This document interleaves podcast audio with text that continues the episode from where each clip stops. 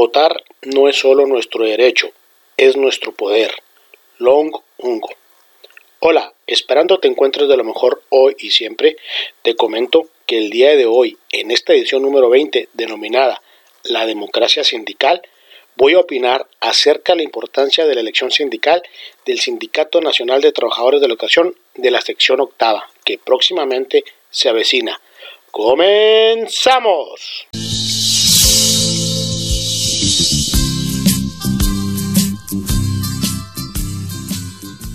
En días pasados se ha estado publicando y hablando mucho en las diversas redes sociales y algunos medios de comunicación sobre personajes, grupos o posibles planillas que aspiran a dirigir el sindicato de la sección octava, en donde se han expuesto situaciones negativas, pero también positivas de la actual dirigencia, así como también, y en ese mismo sentido, sobre otros aspirantes a dirigir el sindicato. Por primera vez será una elección universal, libre y de forma secreta, lo cual es un paso importante para la democracia sindical.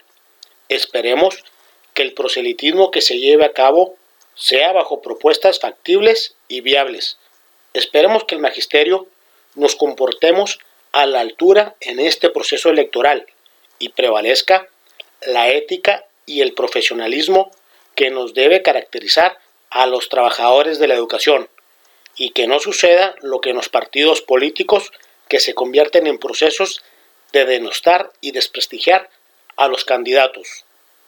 Los votantes debemos ser analistas y reflexivos respecto a las posibles planillas a participar y en donde nos demos la oportunidad de verificar los perfiles de los integrantes de dichas planillas, evaluar su quehacer profesional, personal, moral y ético, para poder así tener información que nos permita emitir un voto a conciencia que beneficie a todo el gremio.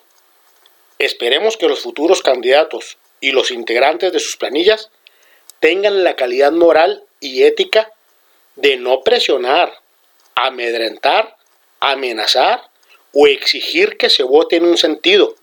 Los trabajadores también debemos tener la responsabilidad de votar libremente y no dejarse presionar por nada ni nadie.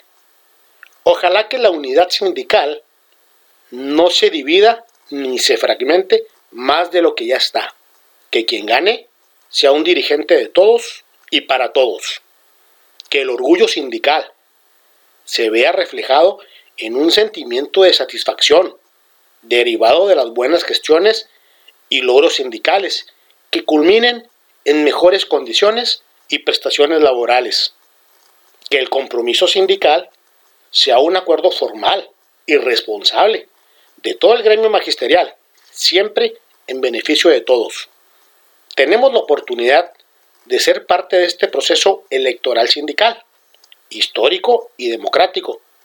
Utilicemos nuestra libertad para acudir a votar secretamente por quien mejor nos convenza y por supuesto de poder apoyar y expresar de manera responsable a quien mejor nos plazca. Es fácil criticar a los interesados en ser dirigentes. Es lo que hay. Critiquemos de forma constructiva, no destructiva.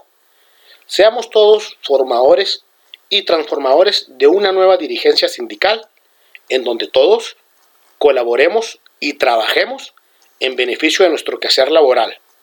Por lo pronto, tenemos la responsabilidad de acudir a votar y que ese sea el primer paso para una transformación verdadera sindical.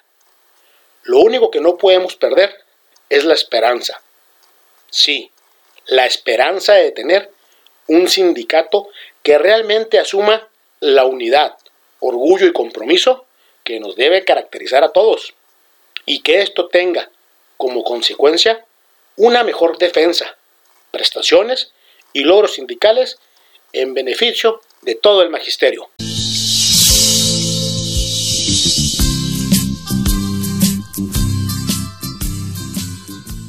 Muchas gracias por escuchar esta edición. Mi nombre es Moisés Álvarez Palacio y te mando saludos desde Ojinaga, Chihuahua. Thank you.